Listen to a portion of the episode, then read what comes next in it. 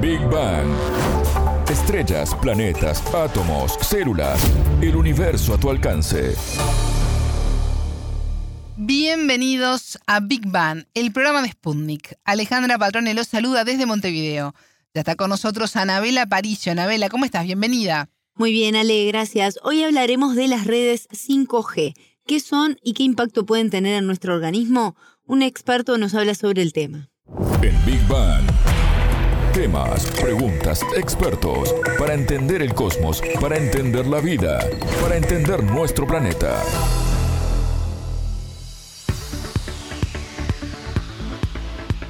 La ampliación de redes 5G en el mundo ha generado adeptos y detractores y aún existen dudas sobre el posible impacto o no en nuestro organismo y en el ambiente. Un grupo de científicos colombianos se dispuso a investigarlo y hoy conoceremos los resultados a los que llegaron, Anabela. Así es, Ale, pero primero vamos a entender qué es el 5G, que lo mencionamos mucho, pero a veces no tenemos muy claro de, qué, se trata. estamos hablando? Exactamente. ¿Y para qué sirve en nuestra vida cotidiana también? ¿Por qué es tan importante o no implementarlo a nivel mundial? Dialogamos con Javier Araque, doctor en Ingeniería Electrónica y Telecomunicaciones de la Universidad de Colombia, quien marcó tres escenarios en los que se trabaja para esta tecnología. Son sistemas de comunicación móvil, celular, que fueron primero pues concebidos en años pasados y actualmente ya están desplegados en varios países. Uruguay es uno de los, es el pionero en Latinoamérica, de hecho, en la implementación y pues es un, sistema de comunicación móvil que, que, busca afrontar los desafíos o, o las necesidades ¿no? de, de, la sociedad moderna en términos de, por ejemplo, habilitar eh, las ciudades inteligentes, habilitar aplicaciones eh, como medicina a distancia, habilitar también mayores eh, velocidades, anchos de banda para usuarios, entonces, básicamente es un sistema que introduce tres mejoras fundamentales que son como la oferta de servicio y que buscan dar respuesta a, estas necesidades. Una es pues que brindan mayor velocidad, entonces la intención es multiplicar al menos por un factor 10 la velocidad que se tiene actualmente con el sistema 4G esto permite pues que las personas accedan a contenidos más ricos, puedan, digamos, atender más actividades conectadas simultáneamente y pues en general brindar una mejor experiencia a, todos los usuarios de la red que usan pues aplicaciones intensivas en datos. En Latinoamérica el 5G está desplegado en varios países como Perú, Brasil, Uruguay y Chile, al igual que en México, Estados Unidos, varios países europeos y asiáticos, pero no se ha logrado todavía una cobertura a nivel global. El investigador nos explicó qué otros escenarios se busca atender con esta nueva red. La segunda mejora tiene que ver con el número de dispositivos que puede conectarse a la red porque precisamente para aplicaciones como ciudades inteligentes y similares, pues se, tiene previsto que la red ya no sea solo de personas, sino que haya muchas máquinas conectadas a la red. Entonces estamos hablando de, por ejemplo, sensores que va a haber dispuestos en toda la ciudad, sensores que pueden ser de temperatura, de humedad, eh, pluviómetros y demás. Entonces se, espera que eh, por kilómetro cuadrado haya del orden de un millón de dispositivos conectados y esto incluye tanto los terminales móviles de las personas como ya cada uno de estos dispositivos eh, eh, que autónomamente van a estar comunicándose con la red. Típicamente son sensores, pero también pueden ser actuadores, ¿no? El mismo, por ejemplo, una puerta que se abre y se cierra automáticamente, controlada bajo ciertas, bajo ciertos parámetros. Una lámpara, por ejemplo, que también es controlada a distancia y que también da retroalimentación. Yo estoy hablando de luminarias en una calle, por ejemplo.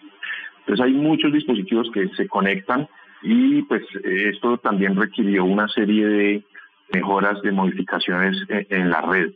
Y la tercera eh, característica eh, nueva es disminuir lo que se denomina la latencia.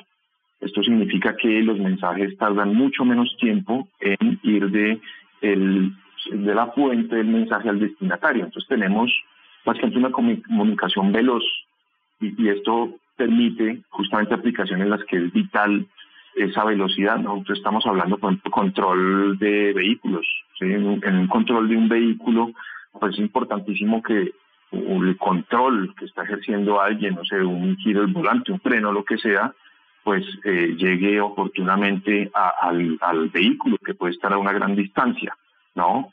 O incluso se habla de aplicaciones en cirugía remota, ¿no? Donde un doctor a través de un dispositivo eh, apropiado puede transmitir acciones ya físicas que pueden equivaler a hacer una incisión, hacer alguna intervención quirúrgica.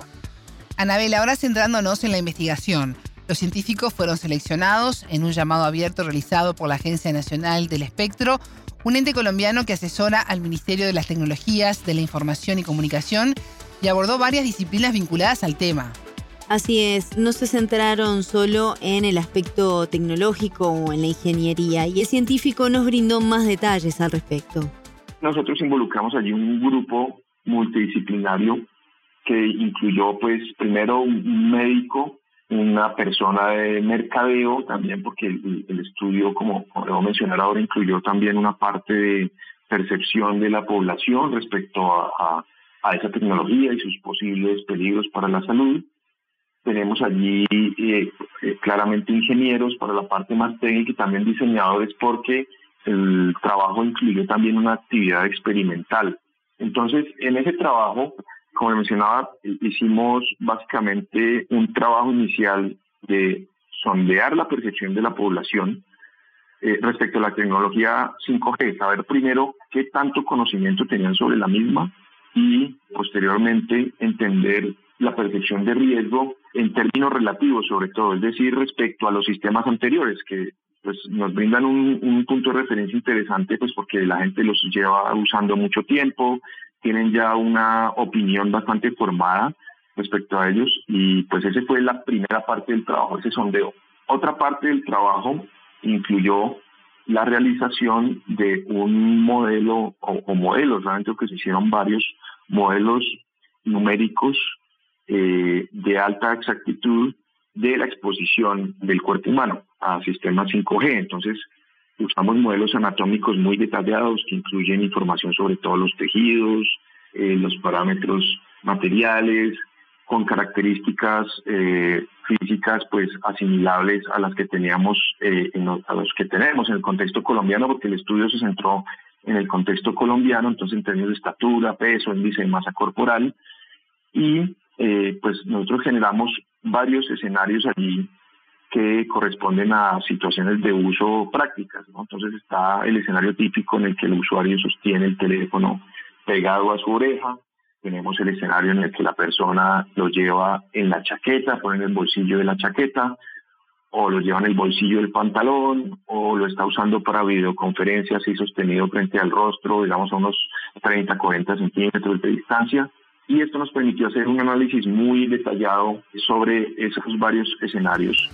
Según la Organización Mundial de la Salud, los celulares transmiten radiofrecuencias de baja potencia, como explicaba recién el especialista, pues funcionan en un intervalo de frecuencias de entre 450 y 2700 MHz y tienen un pico de potencia que va de 0,1 a 2 vatios. Esta referencia Anabela se empleó en otra fase de esta investigación. Exacto, Ale. Los investigadores tomaron como referencia los valores establecidos por la Comisión Internacional para la Protección contra la Radiación No Ionizante. Araque nos comentó cuáles fueron las conclusiones a las que arribaron.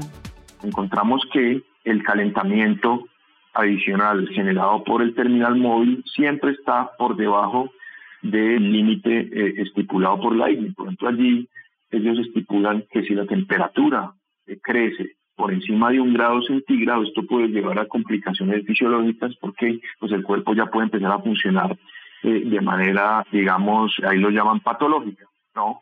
Entonces, en nuestros análisis, en todos los escenarios que consideramos, el nivel de calentamiento no alcanzó este grado de temperatura y de hecho en muchos casos fue muy inferior el nivel de calentamiento.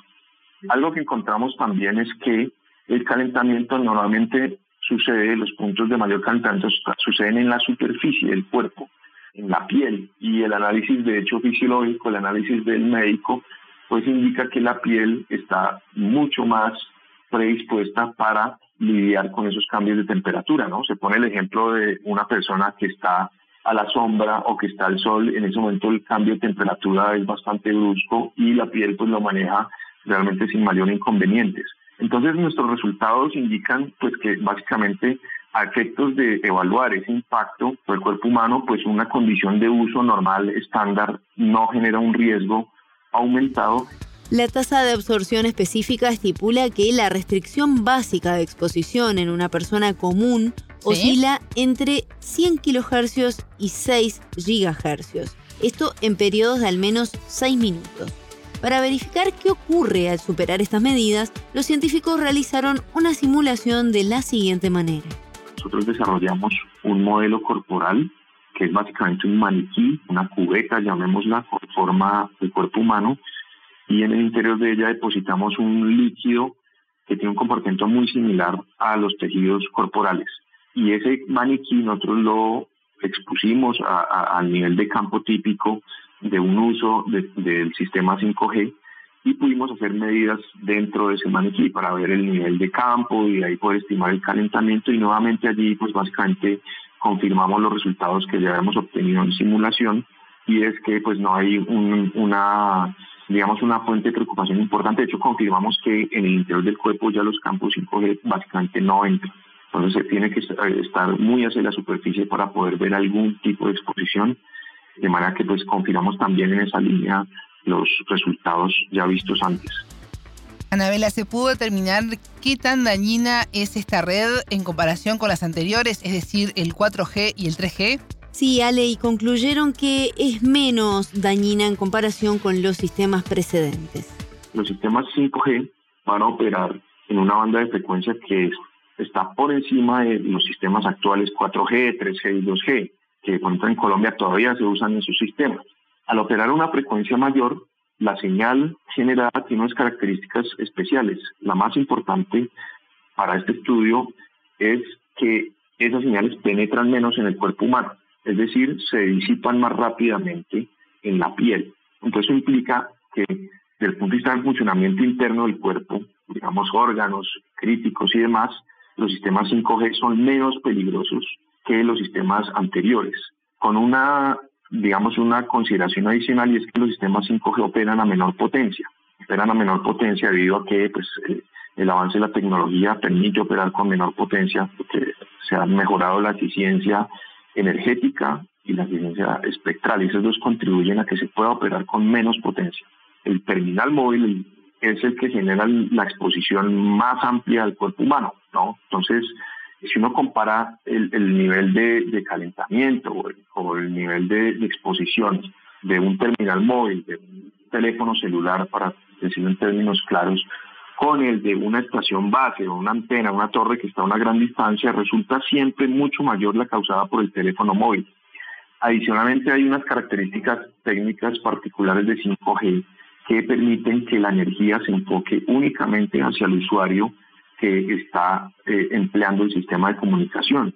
Y esto pues también incide positivamente sobre la exposición de las personas, es decir, reduce considerablemente la, la exposición de las personas. Teniendo en cuenta estos datos, entonces es bueno remarcar la importancia de informarse sobre este tema para también aclarar ciertas dudas o temores sobre esta red que nos tendrá hiperconectados a nosotros y los objetos que nos rodean. Exacto, Ale, y este es uno de los aspectos resaltados por el doctor en ingeniería, pues al menos en esta investigación que ellos realizaron, que fue en conjunto con varias disciplinas, como mencionaba, y entre ellas el personal de salud, lo que encontraron es que la afectación es por el uso excesivo y no por la exposición a radiofrecuencias, por ejemplo. Pero profundizó mejor de esta forma Araki es indudable que los, el uso de los terminales móviles pues hoy en día está impactando la salud de las personas, Entonces, parte del estudio también se enfocó en, pensar, en decir, bueno, entonces lo que está pasando, lo que estamos viendo, ¿a qué se debe? La gente habla de insomnio, de dolor de cabeza y de muchos problemas derivados de allí, ¿no es cierto? Entonces, lo que se encontró en el estudio y también consultando con eh, personas, sobre todo del área de la salud, es que los verdaderos problemas de la tecnología 5G vienen no tanto de los campos, sino del uso desmedido que le dan las personas y específicamente al celular, ¿no? Es decir, esa, ese uso prolongado, eh, ese estarse enfocando en una pantalla que es pequeña, que pronto tiene una cierta combinación de colores, que tiene una intensidad de luz fuerte, a veces se hace a oscuras. Entonces, los verdaderos problemas de salud que encontramos nosotros estaban más relacionados con el uso desmedido de la tecnología y otra de las conclusiones que tenemos aquí es que las mayores capacidades que tiene 5G van a llevar posiblemente a un uso aún mayor, aún más frecuente. ¿no? Estamos hablando ya de multiverso, estamos hablando de muchas tecnologías que son aún más inmersivas de lo que tenemos ahora y eso posiblemente lo que logre es acentuar esos problemas de salud que hemos visto, pero que están ya, digamos, o son consecuencia es del uso que le dan las personas a la tecnología y que no tienen que ver con la señal, con el campo electromagnético, sino con, digamos, el enfocar su atención sobre un dispositivo. Escuchábamos a Javier Araque, doctor en Ingeniería Electrónica y Telecomunicaciones, profesor de la Universidad Nacional de Colombia, y él nos explicó cómo funciona el sistema 5G y sus efectos en nuestro organismo. Muchas gracias, Anabela. Con placer. Pueden volver a escuchar este programa por spundinews.lat. Esto fue Big Bang.